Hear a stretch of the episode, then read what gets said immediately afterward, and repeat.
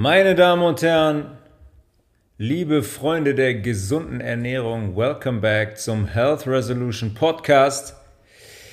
Nachdem wir ähm, uns in der letzten Episode um das große und wichtige Thema Abnehmen beschäftigt haben, machen wir heute weiter mit einem oder dem vielleicht zentralsten Thema in unserem Körper, was unsere Gesundheit unseres Systems angeht unserem Darm, der war in den letzten Episoden immer schon, immer schon mal wieder Thema, weil am Ende des Tages alles am Darm anfängt, beziehungsweise dort auch endet. Jedes Symptom, jede Krankheit kann man eigentlich auf die Darmgesundheit zurückführen.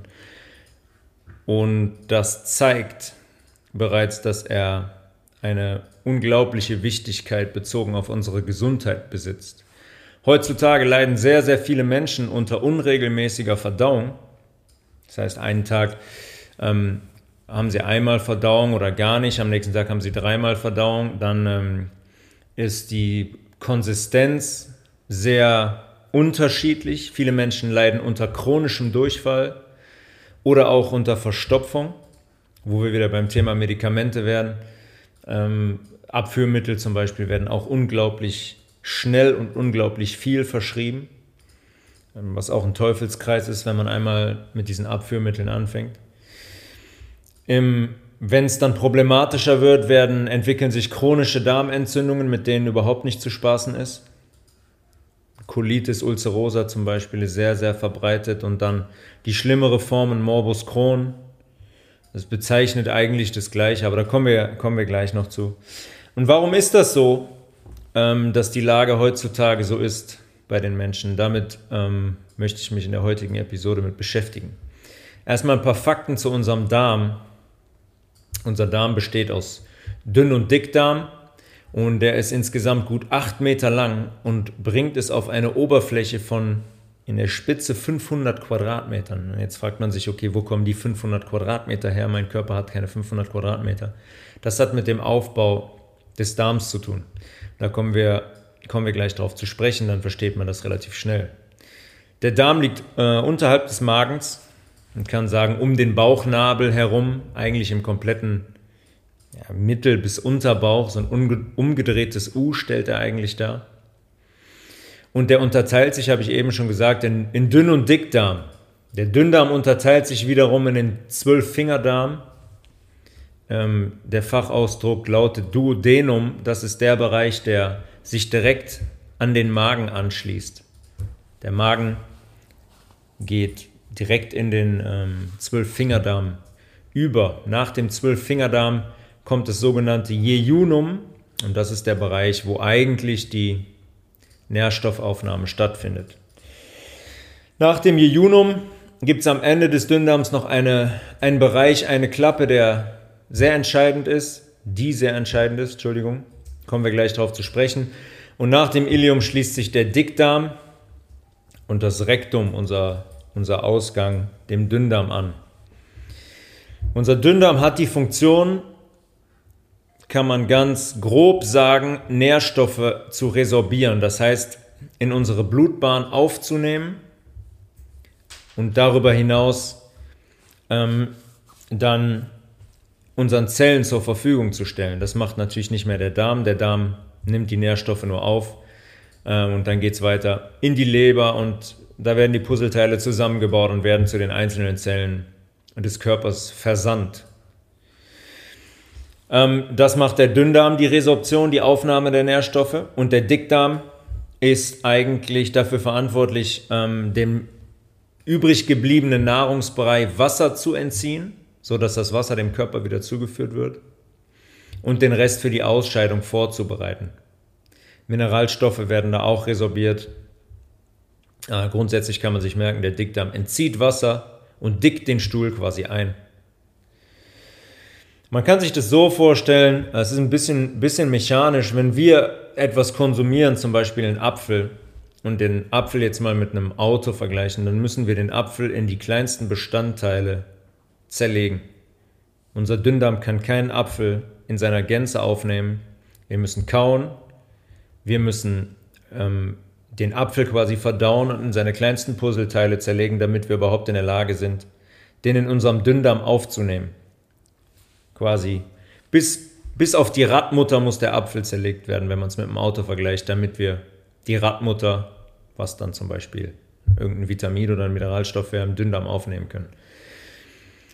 Die Grundformel lautet, das ist meine persönliche Grundformel, ist der Darm gesund, dann ist der Mensch gesund. Wenn der Darm krank ist, dann sind wir, dann ist der Mensch, der Organismus ist krank. Warum ist das so? Und hm, darauf kommen wir jetzt zu sprechen, der, aber wir können den, den Darm niemals isoliert betrachten, so wie wir überhaupt nichts in unserem Körper isoliert betrachten können.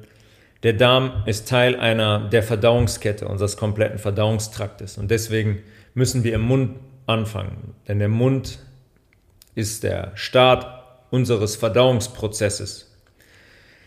Im Mund findet die Aufspaltung zum Beispiel von Kohlenhydraten statt. Das funktioniert über Enzyme, die Drüsen in unserem Mund absondern, wenn wir kauen und Nahrung aufnehmen. Das sind zum Beispiel die sogenannten Amylasen, die spalten die Kohlenhydrate auf im ersten Schritt, zerlegen die also in, ein, in, eine kleinere, in einen kleineren Bestandteil. Deswegen ist Kauen sehr, sehr wichtig. Wenn wir kauen, werden diese Verdauungssäfte im Mund produziert und die Kohlenhydrate können gespalten werden. Sehr, sehr viele Menschen nehmen sich heute keine Zeit zum Essen. Ähm, zwischen Tür und Angel, oft wird sich was mitgenommen, wird runtergeschlungen, weil dann schon der nächste Termin ansteht oder das, das nächste Vorhaben ansteht. Wir nehmen uns viel zu wenig Zeit zum Essen. Wir kommen kaum noch zur Ruhe, wir setzen uns nicht hin und dementsprechend kauen wir sehr, sehr wenig. Eigentlich, im Optimalfall würde man 40 bis 60 Mal kauen. Und das schafft von 100 Menschen, glaube ich, keiner. Vielleicht, vielleicht einer. Das ist so wichtig, weil die Verdauung, das habe ich gerade schon gesagt, im Mund beginnt. Und wir müssen im Mund anfangen, den Nahrungs, die Nahrung einzuspeicheln, damit diese Verdauung, diese Aufspaltung der Kohlenhydrate zum Beispiel stattfinden kann. Warum das so wichtig ist, erschließt sich aus der Kette. Wenn wir die Nahrung schlucken, sind wir mit der Nahrung, Nahrung im Magen. Die Nahrung ist jetzt schon eingespeichelt. Die ist im besten Fall, weil wir lange gekaut haben und ausgiebig zerkleinert. Dann kommen wir im Magen an und unser Magen produziert Magensaft, Magensäure. Die hat, haben wir in der Säure-Basenhaushalt-Folge darüber gesprochen, einen pH-Wert von 1 bis 2. Das ist der sauerste pH-Wert, der in unserem Körper überhaupt besteht. Dieser Magensaft tötet alles ab, was sich Gift oder Erreger oder Stoff nennt, der in unserem Körper nichts zu suchen hat. Und der ähm, Magen versucht jetzt durch Magenbewegungen, die auch jeder kennt, ähm, den Nahrungsbrei mit dem Magensaft komplett zu umschließen. Das heißt, es darf kein Stück von dem Apfel mehr frei im Magen liegen, ohne Kontakt zur Magensäure. Weil logischerweise, wenn der Apfel keinen Kontakt hat zur Magensäure, der auch nicht verdaut wird, der nicht zersetzt wird. Ähm, die Schleimhaut im Magen ist sehr, sehr wichtig. Die, da sind Zellen drauf, die diesen Magen, die diese Magensäure produzieren. Wir haben in einer der Episoden über die Pharmaindustrie darüber gesprochen, was zum Beispiel ein Säureblocker macht, der oft bei Sodbrennen verschrieben wird, wie Pantoprazol. Der blockt nämlich diese Zellen in der Schleimhaut und das führt zu sehr, sehr großen Problemen, weil man sich vorstellen kann, dass nicht ausreichend Magensäure produziert wird, um, diesen, um, die, um die Mahlzeit, die oben reinkommt, wirklich komplett mit Magensäure zu bedecken und äh, zu verdauen. Das heißt, der Schritt im Magen wird teilweise übersprungen und dann hat der Dünndarm ein großes Problem. Da kommen wir gleich zu. Ähm, die Schleimhaut im Magen produziert zum Beispiel auch ein Pepsinogen, das ist eine, eine Vorstufe von Pepsin zur Eiweißaufspaltung. Ähm, dieses Pepsin, dieses Pepsinogen, beziehungsweise dann nachher Pepsin, spaltet Proteine in Peptide und dann in Aminosäuren, in die kleinsten Puzzleteile. Wenn wir so einen Blocker nehmen, findet die dementsprechend die Proteinverdauung nicht statt. im Magen.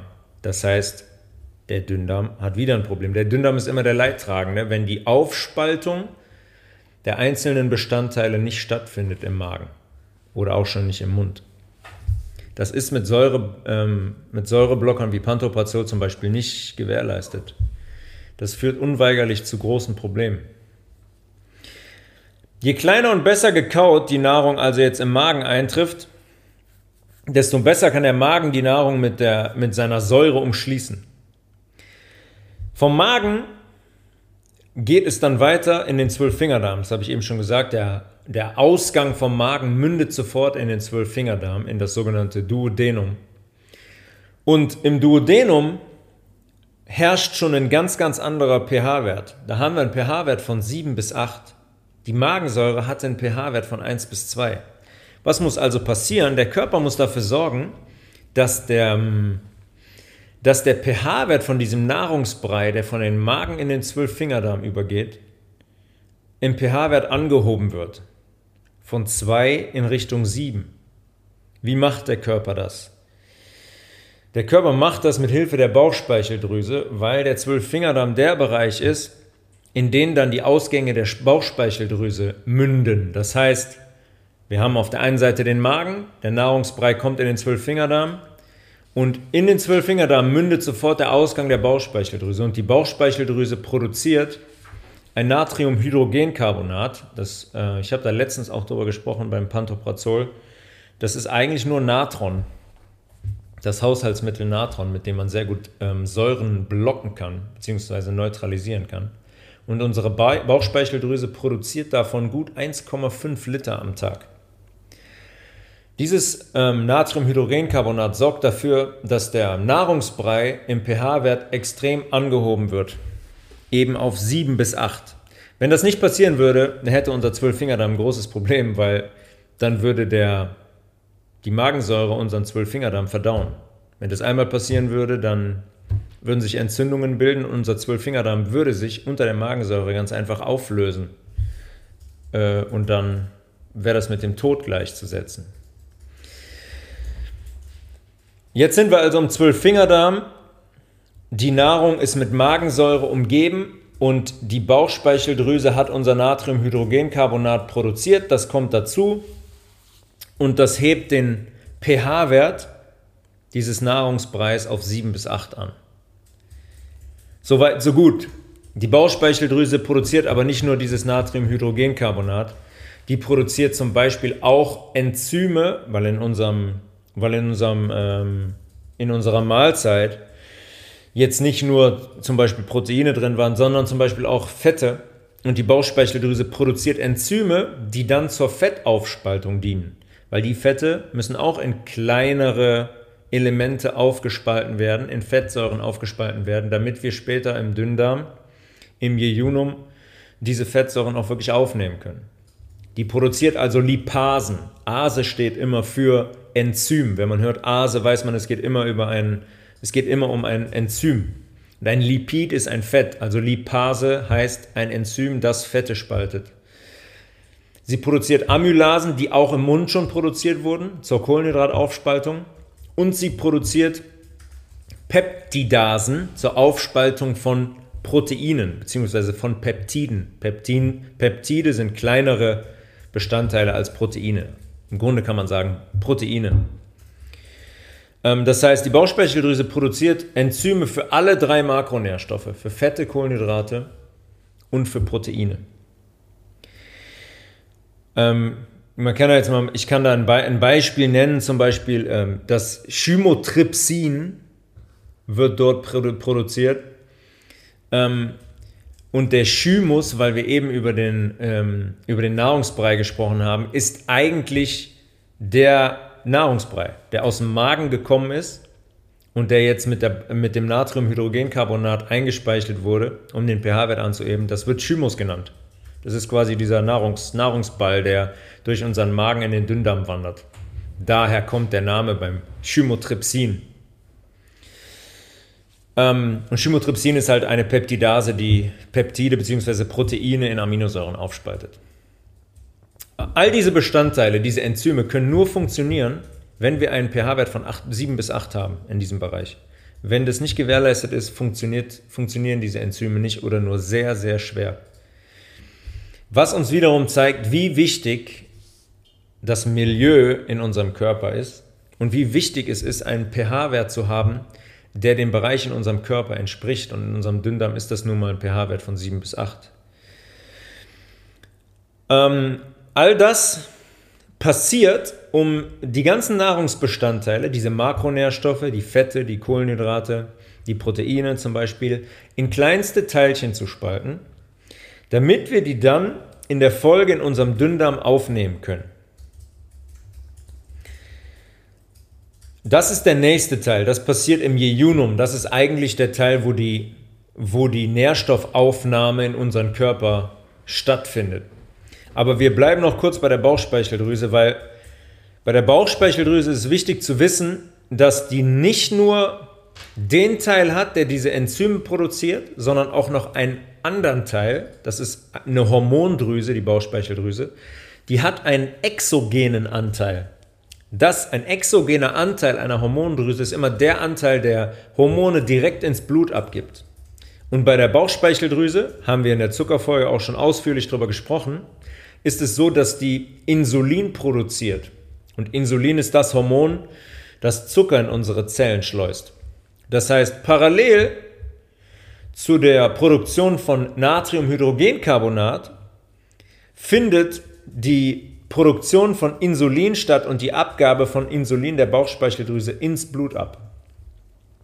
Äh, das ist relativ logisch, weil wenn wir essen und die Nahrung in unserem Dünndarm ankommt und die Zucker aufgenommen werden, muss Insulin im Blut sein, damit wir Zucker in unsere Zellen schleusen können.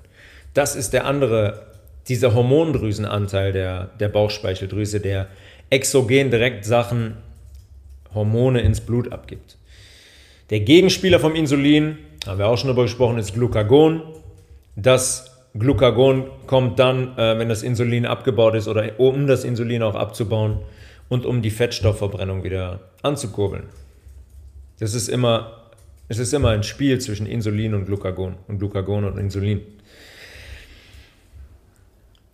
Der eigentliche Teil in unserem Dünndarm, der wirklich Nährstoffe aufnimmt, ist das Jejunum. Und wir müssen uns das so vorstellen, dass unser kompletter Dünndarm mit einer Schleimhaut von innen ausgekleidet ist.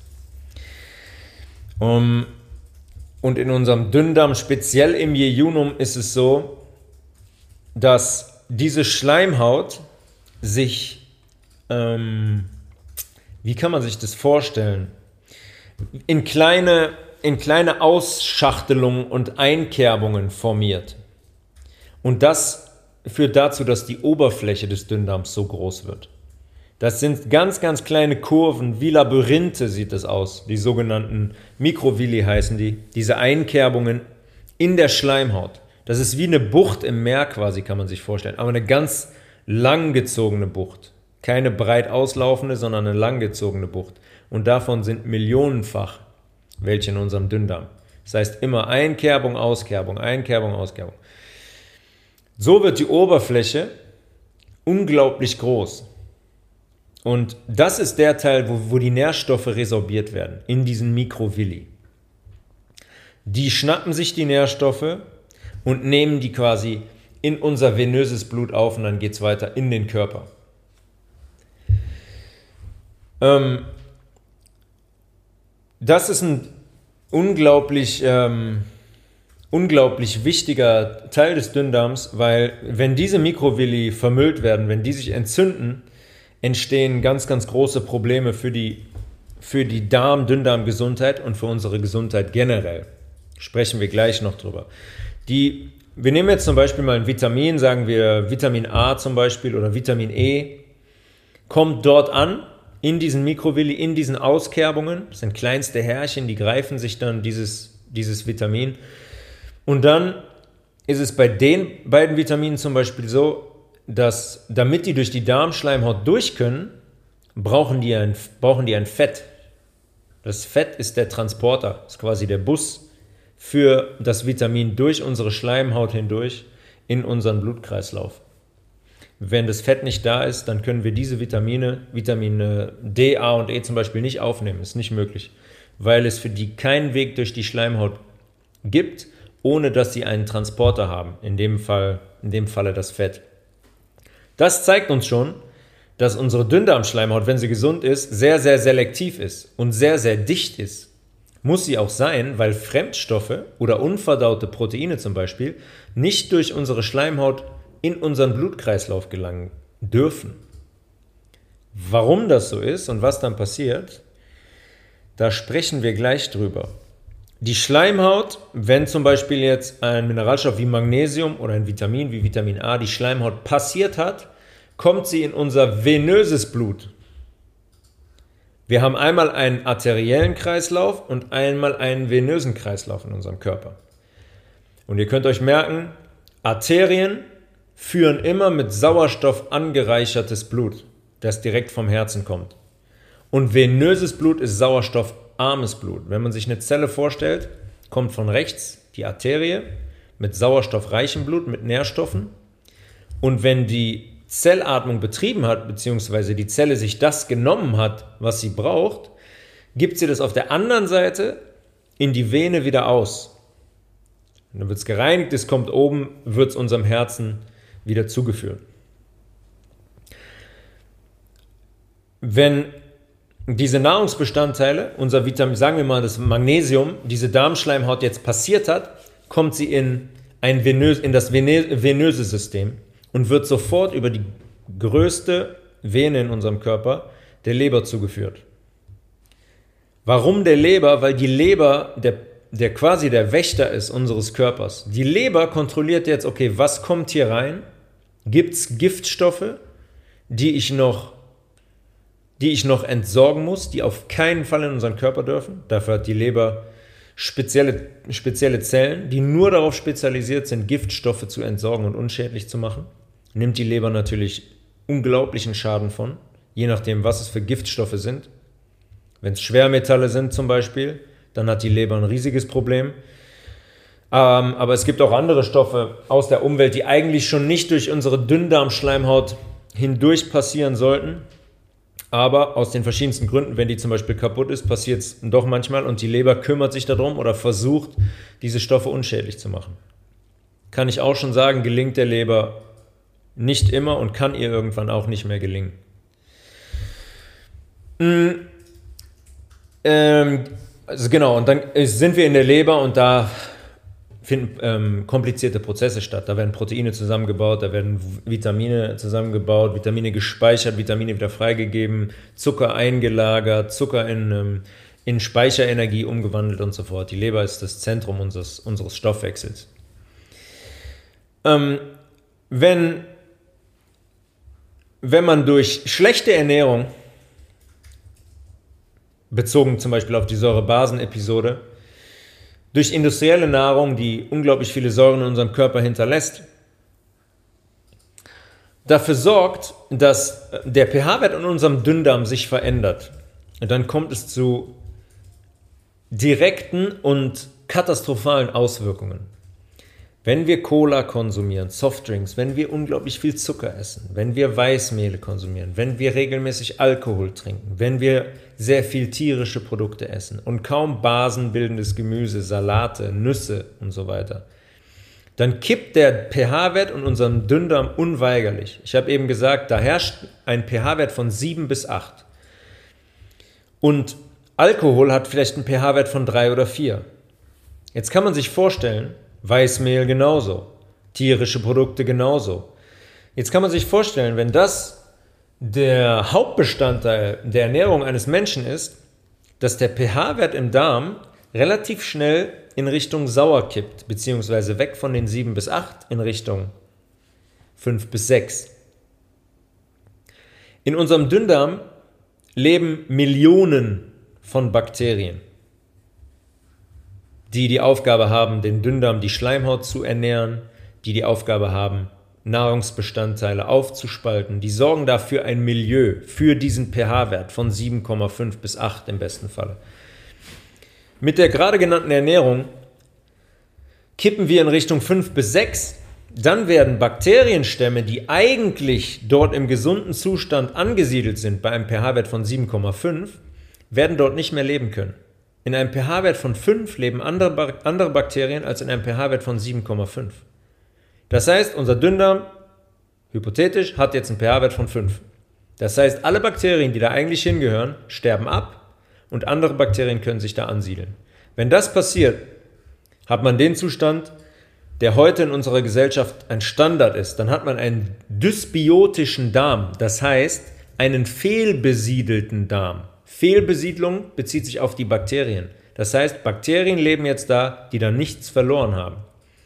Und dann wird es problematisch. Nehmen wir jetzt zum Beispiel unsere Proteine, die eigentlich vorverdaut da unten ankommen sollten. Im besten Fall. Jemand, der Säureblocker, der Säureblocker nimmt, wird keine äh, Proteine, Proteine verdauen, der wird die nicht vorverdauen im Magen zum Beispiel.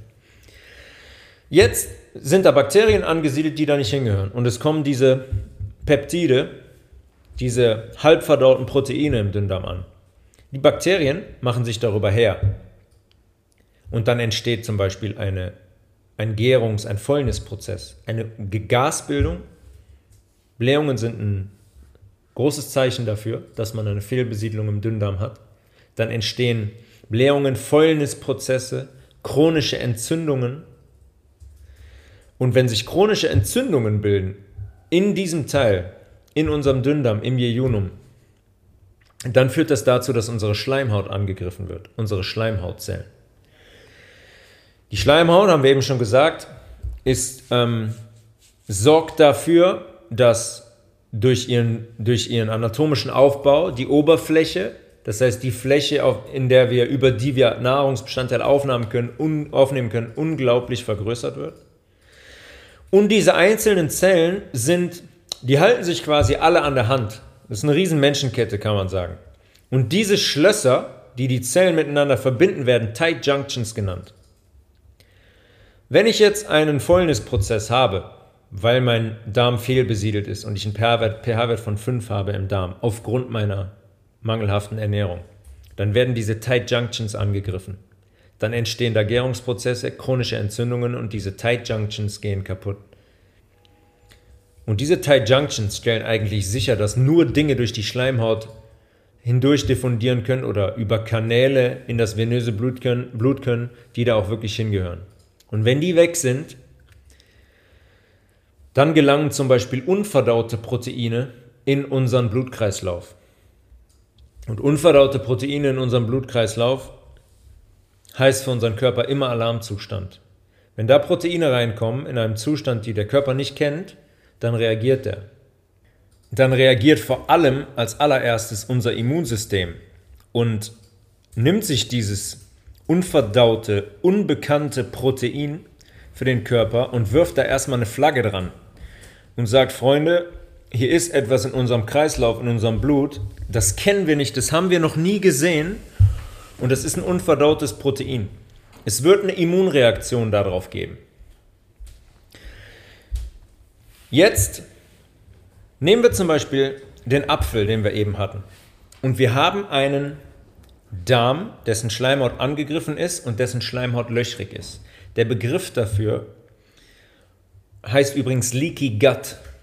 Das heißt ein leckender Darm, ein durchlöcherter Darm. Jetzt essen wir, wir haben jetzt diesen, diesen Leaky Gut und jetzt kommt, essen wir wieder einen Apfel. Wir haben aber auch zum Beispiel die Säureblocker, die wir immer noch nehmen. Das heißt, die Proteine kommen nicht korrekt verdaut in unserem Dünndarm an und diese Proteine gehen wieder durch die Löcher in unserem Darm zum zweiten Mal in unserem Blutkreislauf.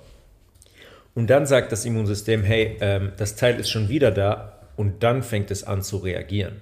Dann versucht das Immunsystem, dieses Protein unschädlich zu machen. Und dann hat man eine Immunreaktion. Nahrungsmittelunverträglichkeiten zum Beispiel. Weiß ich nicht, ob es jemand hat, der gerade zuhört. Aber Allergien sind wahrscheinlich noch häufiger. Allergische Reaktionen dann bist du allergisch gegen einen Apfel. Jedes Mal, wenn du jetzt wieder einen Apfel isst, hast du eine pickende Zunge, ein kratzendes Gesicht, deine dein Gewebe schwillt an. Das ist die Entstehung von einer Nahrungsmittelunverträglichkeit oder von einer Allergie. Es gibt da noch verschiedene Formen der Reaktion des Immunsystems bei Allergien. Da mache ich mal eine eigene Episode dazu. Aber bleiben wir mal bei diesen Nahrungsmittelunverträglichkeiten. Bleiben wir mal ähm, bei Gluten zum Beispiel. Gluten ist ja dann heutzutage der, der größte Feinstoff überhaupt, der, weil es Gluten ist, dafür verantwortlich ist, dass ich so eine Immunreaktion habe. Das passiert nur, wenn ich dieses Leaky Gut habe. In einer Darmschleimhaut, die gesund ist, die intakt ist, wird Gluten kein Problem darstellen. Backwaren und so weiter sind heute ein Problem. Weizen ist ein Problem, weil da so viel Gluten reingezüchtet wurde, damit man damit backen kann, damit es klebt, das ist ein Klebeeiweiß, damit man die wildesten Formen machen kann und so weiter. Keine Frage. Hat sowieso nichts in, der, in unserer basischen Ernährung verloren, diese Backwaren. Aber Gluten, um das mal ganz klar zu sagen, wenn man ähm, zwei, dreimal in der Woche glutenhaltige Lebensmittel wie ein Dinkelvollkorn ähm, oder ein Emmervollkorn oder ein Kamutvollkorn Brot zum Beispiel isst, dann stellt das an einem gesunden Darm natürlich kein Problem dar. Aber in unserer heutigen Gesellschaft, habe ich eben schon gesagt, haben von 100 Leuten, da lege ich mich fest, 90% dieses Problem des Leaky Guts oder beziehungsweise einen anfangenden Leaky Gut eine, eine Fehlbesiedlung bakterieller Art im Dünndarm. Darüber hinaus ist ganz klar ähm, auch belegt, dass dieses Leaky Gut zu anderen Autoimmungeschehen führt. Das heißt, wo unsere körpereigene Abwehr sich gegen körpereigene Zellen richtet, weil da so viele Fremdproteine reinkommen. Demenz, Osteoporose, Arthrose, Gicht zum Beispiel. Gicht ist so ein Beispiel das sind reine Entzündungsstoffe aus dem Darm, die da durchgehen und die sich in Gelenken anlagern. Nichts anderes. Ist kein Hexenwerk, muss man nicht 118 Mal zum Arzt äh, rennen. Das ist der Grund für Gicht. Und all diese Symptome, all diese Erkrankungen, das habe ich zum, zum Intro gesagt, haben ihren Ursprung im Darm. Zum allergrößten Teil. Man muss sich um den Darm kümmern. Man muss sich den Darm anschauen. Den muss man gesunden damit man Allergien los wird, damit man Nahrungsmittelunverträglichkeiten los wird, damit man auch chronische Erkrankungen wie Arthrose und Osteoporose angehen kann. Es ist ein sehr, sehr, sehr, sehr interessantes, sehr, sehr interessantes Thema. Und ich sage ganz klar, dass bei fast jeder Erkrankung der Darm die Ursache ist. Es kommt also, wenn wir diese Entzündungen nicht behandeln, und mit behandeln meine ich den pH-Wert zu ändern, unsere Ernährung zu ändern, unsere Lebensgewohnheiten zu ändern, den Alkohol wegzulassen, zuckerhaltige Getränke wegzulassen, Weißmehl wegzulassen. Wenn wir diese Entzündungen also bestehen lassen, dann kommt es zu chronischen Entzündungszuständen. Es ist ja logisch. Der pH-Wert ändert sich nicht mehr. Es wird immer mehr. Dazu kommen vielleicht noch Medikamente, die man chronisch nimmt. Dann sagt der Darm nochmal, vielen Dank. Wie soll ich das machen? Also wie, der, der ist nicht mehr in der Lage, diese, ähm, diese Herde irgendwie auszulöschen. Die werden immer schlimmer. Und dann kommt es zu Geschwüren zum Beispiel, so eine Colitis, eine chronische Darmentzündung, Colitis ulcerosa, die meistens im Dickdarm anfängt, nach dem Dünndarm und dann hochklettert, bis hin zum Morbus Crohn. Eigentlich ist die Ursache natürlich die gleiche. Man hat dem nur einen anderen Namen gegeben. Und beim Morbus Crohn, Crohn ist ähm, der, der, es fängt im Dickdarm am Ende an und wandert unseren kompletten Verdauungstrakt, den wir gerade durchgegangen sind, wandert es hoch. Und wenn man nichts ändert, ändert, endet das Ganze im Mund. Das heißt, der komplette Verdauungstrakt von, vom Rektum, vom Ausgang bis zum Mund ist entzündet. Und das bedeutet Tod, weil unser Körper nicht mehr in der Lage ist, Nahrung aufzunehmen, Nährstoffe aufzunehmen. Der ganze Trakt ist entzündet. Das ist ein unglaublicher Zustand. Aber Menschen, die darunter leiden, haben, ähm, sind zu 100 Prozent, zu 100 Prozent selber dafür verantwortlich. wenn man sich damit auseinandersetzt und dieses Thema rechtzeitig angeht. Es ist ja kein Problem. Ähm, wir sind so, wir haben das schon besprochen in verschiedenen Episoden, wir sind so konditioniert auf diese Nahrung, dass wir, der eine macht es früher, der andere später, sich damit auseinanderzusetzen und die Ernährung umzustellen. Aber wenn wir das nicht machen, zahlen wir einen Preis, weil dieses System, diese Nahrungsmittelindustrie, die Pharmaindustrie nicht daran interessiert ist, uns zu gesunden. Und ich kenne viele Fälle von Menschen mit Colitis ulcerosa, auch mit Morbus Crohn. Wie das behandelt wird, das ist ein Wahnsinn. Das ist ein Wahnsinn. Da ist niemand an Gesundheit interessiert. Und die Lösung wäre eigentlich, in Anführungszeichen, je nachdem wie weit es fortgeschritten ist, wäre einfach. Der Lösungsansatz ist immer der gleiche. In vielen Fällen muss man halt nur wirklich Geduld mitbringen, ähm, wenn die Entzündung schon, schon, schon weit fortgeschritten ist und viele Bereiche unseres Verdauungstraktes befallen hat. Ähm, der Darm, es gibt so viele Themen rund um den Darm. Ähm, Aufs Immunsystem bin ich gerade schon kurz eingegangen. Wenn wir Proteine haben, die durch unser Leaky Gut hindurch in unser Blut gelangen, was unser Immunsystem dann macht. Jetzt ist es so, dass auf dieser Darmschleimhaut, von der ich gesprochen habe, auf diesem Mikrovilli, auf diesen millionenfachen Einkerbungen, sitzt unser Immunsystem. 80% unseres gesamten Immunsystems, das heißt aller Immunzellen, sitzen dort in der Schleimhaut unseres Dünndarms. Ähm, wenn man sich das anhört, 80 Prozent, dann sollte einem schon relativ klar sein, was die Ernährung und unsere Darmgesundheit mit unserer Abwehr und unserer generellen Gesundheit zu tun hat. Die Immunzellen finden sich auf der Schleimhaut, die sogenannten Paya-Plaques, Payerschen Plaques, allerdings nur dann, wenn unsere Schleimhaut gesund ist. Wenn die chronisch entzündet ist, wenn wir ein Leaky Gut haben, dann sind die Immunzellen auch nicht mehr da. Dann sagen die, schönen Dank. Dann kreieren die nämlich eine Entzündung nach der anderen. Und die Immunzellen versuchen diese Entzündungen irgendwie zu behandeln, können sie aber nicht, weil der pH-Wert sich nie ändert, weil keine Mineralstoffe reinkommen, weil keine antientzündlichen Fette reinkommen, wie Omega-3-Fettsäuren. Bei solchen Geschichten, Entzündungen im Darm, geht es immer um Omega-3, um gesunde Fette. Das heißt, ähm, Immun, unser komplettes Immunsystem, wenn wir einen entzündlichen Darm haben oder ein Leaky Gut, ist 24/7 chronisch geschädigt, ausgebremst. Unser Immunsystem kann sich nicht mehr um andere Themen kümmern. Das ist fast unmöglich, weil, weil die Entzündung so, so stark ist und einen Bereich befällt, der so entscheidend ist, dass unser Immunsystem da den Fokus legt. Das setzt Prioritäten.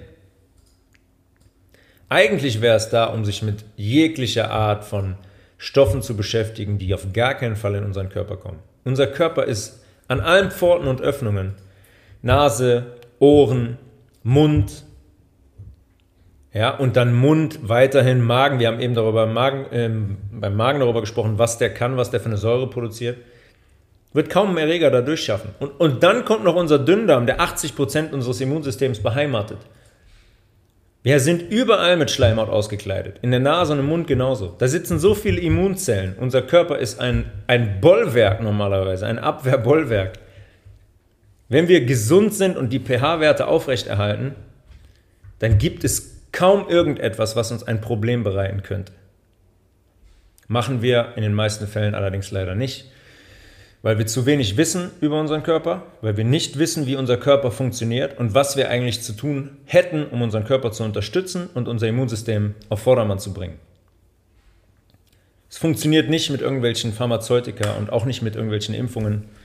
Ähm, das kann ich ja auch schon ganz klar sagen. Das funktioniert über natürliche Ernährung, darüber den pH-Wert des Körpers sicherzustellen und unseren Körper zu unterstützen und den ich, und dem ich äh, tagtäglich zu vergiften und, und, ähm, und ihm zu schaden.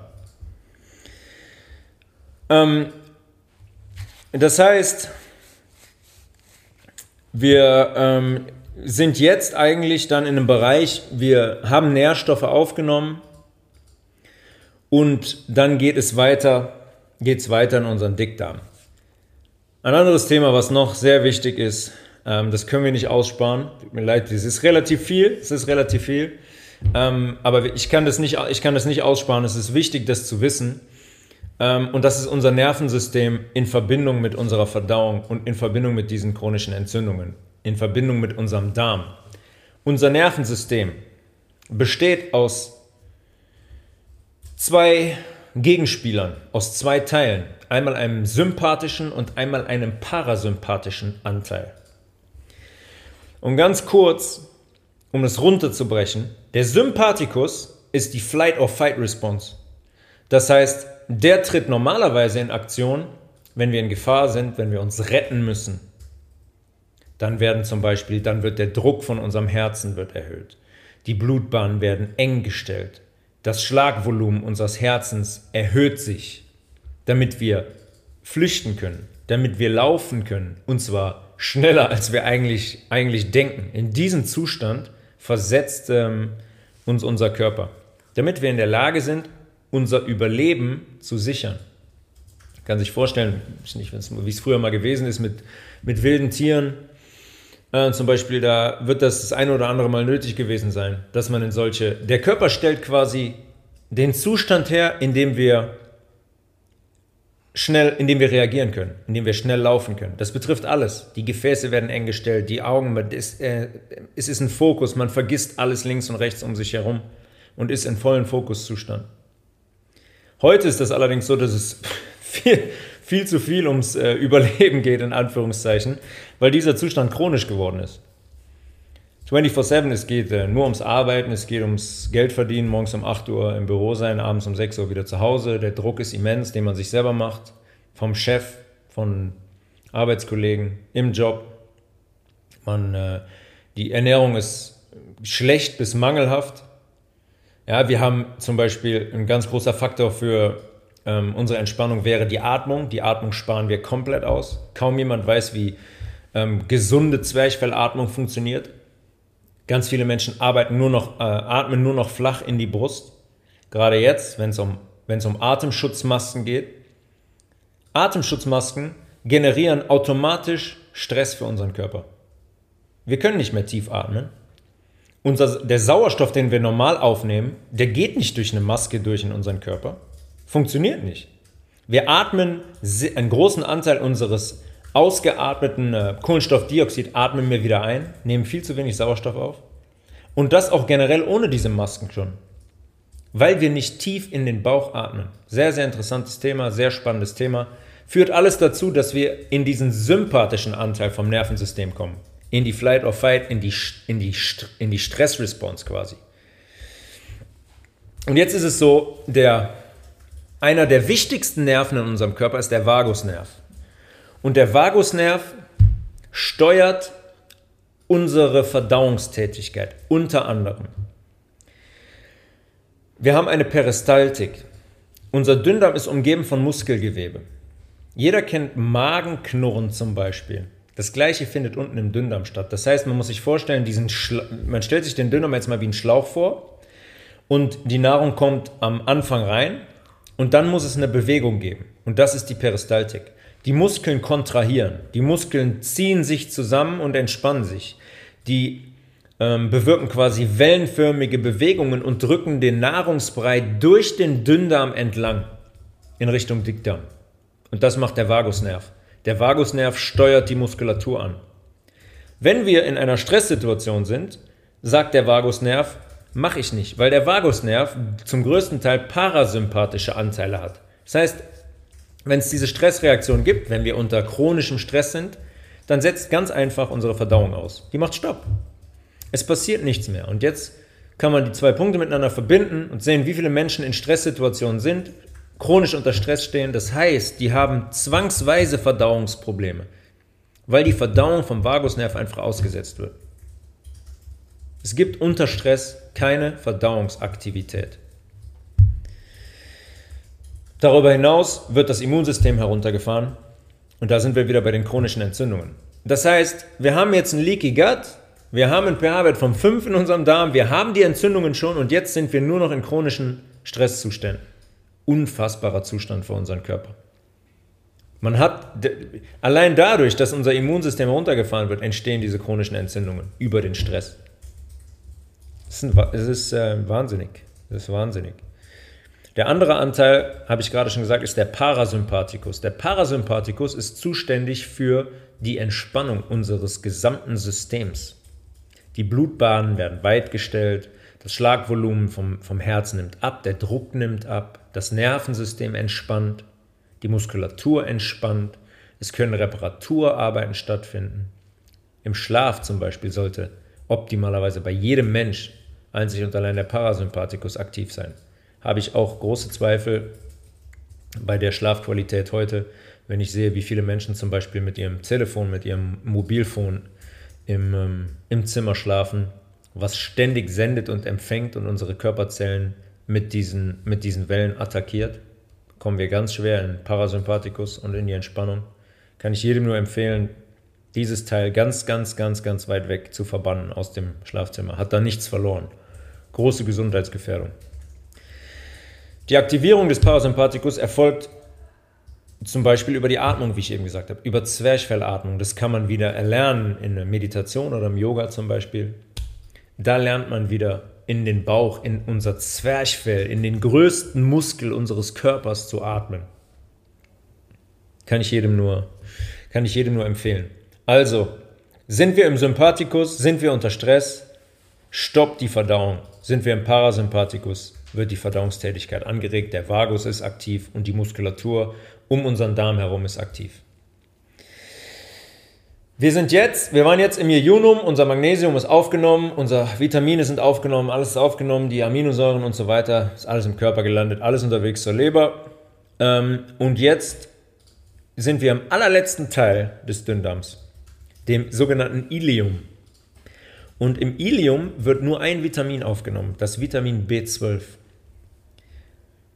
Ich habe da in den verschiedensten Episoden schon drüber gesprochen. Das ist ein unglaublich wichtiges Vitamin, zum Beispiel für unsere Nervengesundheit, aber auch für die Form unserer roten Blutkörperchen. Ist kein Vitamin B12 da oder nicht ausreichend, dann entarten die, dann werden die viel zu groß und unser Sauerstofftransport ist, ähm, ist behindert und das ist eine ganz Kaskade von Reaktionen, die dann auftritt. Vitamin B12 ist sehr, sehr wichtig. Nehmen wir Säurehämmer, hemmen wir unsere Schleimhautzellen im Magen. Das heißt, unser Intrinsic Factor, das Enzym, was sich das Vitamin B12 schnappt, kann nicht hergestellt werden. Intrinsic Factor ist quasi der Transport, der Bus, das Taxi fürs Vitamin B12. Das fährt mit dem Vitamin B12 vom Magen, den ganzen Trakt entlang, den wir gerade durchgegangen sind, bis ganz ans Ende vom Dünndarm zum Ilium, zu der Türe da, wo das Vitamin B12 aufgenommen wird. Wenn wir die Säurehämmer nehmen, kein Intrinsic Factor, keine Vitamin B12, kein Taxi, keine Vitamin B12 Aufnahme. Horrende, schlimme, schlimme Folgen, schlimme Folgen für die nervale Gesundheit, für die Gesundheit der roten Blutkörperchen zum Beispiel. Ähm, sehr, sehr kritisch, sehr, sehr kritisch. Deswegen diese Säurehämmer absolut vermeiden, basisch ernähren, geht das Sodbrennen sofort weg. Da haben wir dann unser Vitamin B12 aufgenommen im Ilium und ähm, direkt ans Ilium schließt sich dann der Dickdarm an. Habe ich zu Beginn schon gesagt. Hier wird der Nahrung das Wasser entzogen. Ungefähr 1,3 Liter täglich. Je nachdem, wie viel und was wir essen. 1,3 Liter täglich werden der Nahrung entzogen, werden dem Körper wieder zur Verfügung gestellt, sodass die Nahrungsreste eingedickt werden können und für die Ausscheidung vorbereitet werden können. Außerdem nehmen Salz und Mineralstoffe, werden da auch wieder aufgenommen teilweise. Das heißt, Mineralstoffe, die nicht im Dünndarm aufgenommen werden konnten, können noch in einem gesunden, Betonung auf gesund, in einem gesunden Dickdarm wieder in den Körper aufgenommen werden. Ihr merkt schon, der, der, also der Körper versucht alles, um Mangelzustände zu vermeiden. Wassermangel, Mineralstoffmangel, Salzmangel. Das möchte der nicht, weil er ganz genau weiß, wie, wie krass ihn das gefährden würde. Wenn unser Dickdarm allerdings, also wenn unser Dünndarm einen pH-Wert hat, der nicht bei 7 ist oder 8, dann hat unser Dickdarm das normalerweise schon gar nicht. Das heißt, ich kann ja nicht, ich kann ja nicht mich so ernähren, wie ich mich ernähre, komplett industriell. Mein pH-Wert kippt um, der Dünndarm ist bei 5, aber der Dickdarm ist noch normal, das ist unmöglich. Das heißt, wenn der Dickdarm auch einen pH-Wert hat, ähm, der ist ein bisschen saurer als der Dünndarm, ein wenig saurer, ein, Richtung mehr, ein wenig mehr in Richtung 6. Aber wenn der da drunter fällt, ist es genau das gleiche Spiel. Bakterien, Kulturen, Niente. Probleme, chronische Entzündungen. Und dann können diese Mineralstoffe und so weiter auch da nicht mehr rückresorbiert wieder aufgenommen werden. Also hier auch deutlich zu sehen, wie wichtig eine basische Ernährung und der pH-Wert in unserem kompletten System ist. Ähm, ich hoffe, dass man dem gut folgen konnte. Das ist sehr viel Input. Ich habe das versucht, relativ leicht darzustellen. Das ist wahrscheinlich sehr viel Neues, aber es ist ein so wichtiges Thema und es wäre schön, wenn viele Menschen sich das auch anhören und darüber hinaus bereit sind, ihre Ernährung umzustellen und ihren Darm zu gesunden, weil es so essentiell für unsere Gesundheit ist. Und weil wir gesamtgesellschaftstechnisch so viel falsch machen auf diesem Gebiet, unseren Körper vor so viele große Herausforderungen stellen, ihn unnötig überlasten und herausfordern und auch selber für Erkrankungen sorgen. Wir tragen die Verantwortung dafür. Wenn wir das essen, was wir essen, wenn wir das trinken, was wir trinken, dann wird sich der pH-Wert in unserem Darm verschieben und verändern. Und dann sorgen wir für, für Erkrankungen. Dafür sind wir einzig und allein selbst verantwortlich.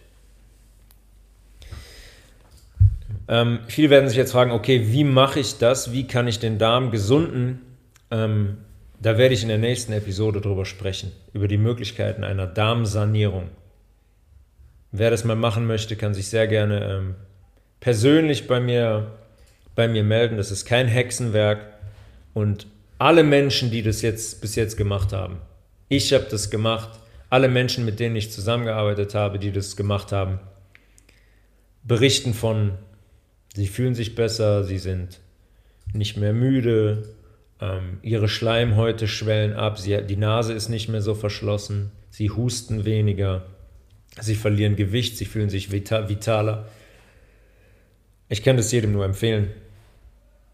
Und ähm, wer das mal machen möchte, www.healthresolution.de oder ähm, tobias.levels at healthresolution.de könnt ihr gerne zu mir Kontakt aufnehmen und dann können wir das ganze Thema ähm, mal angehen, wenn ihr euren Darm sanieren wollt. In der nächsten Episode werde ich ein bisschen darauf eingehen, was es da für Möglichkeiten gibt.